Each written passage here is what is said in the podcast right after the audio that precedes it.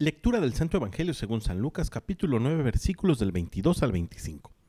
En aquel tiempo Jesús dijo a sus discípulos, es necesario que el Hijo del Hombre sufra mucho, que sea rechazado por los ancianos, los sumos sacerdotes y los escribas, que sea entregado a la muerte y que resucite al tercer día.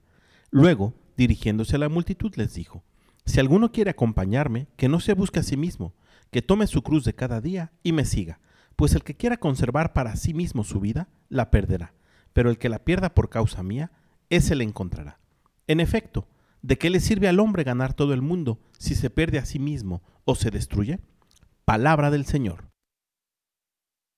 El tiempo de Cuaresma es un tiempo de preparación para la Semana Santa, semana en la que de manera especial vivimos la pasión, la muerte y la resurrección de nuestro Señor Jesucristo. Y en el Evangelio del día de hoy Jesús le dice a sus discípulos este camino que él ha de recorrer y que hoy en día nos invita a caminar junto con él. ¿Cómo es esto? Estarás preguntándote. Jesús vino con una finalidad a la tierra, padecer, morir y resucitar para rescatarnos de nuestro pecado. Y Él ha cumplido su misión. Por eso a ti y a mí también nos invita a cumplir con la misión a la que hemos sido llamados. Por eso nos dice, el que quiera seguirme, que tome su cruz de cada día y me siga.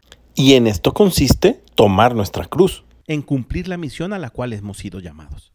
Hoy, que iniciamos la cuaresma, Pidámosle al Espíritu Santo que nos revele cuál es la mejor forma de tomar la cruz de cada día.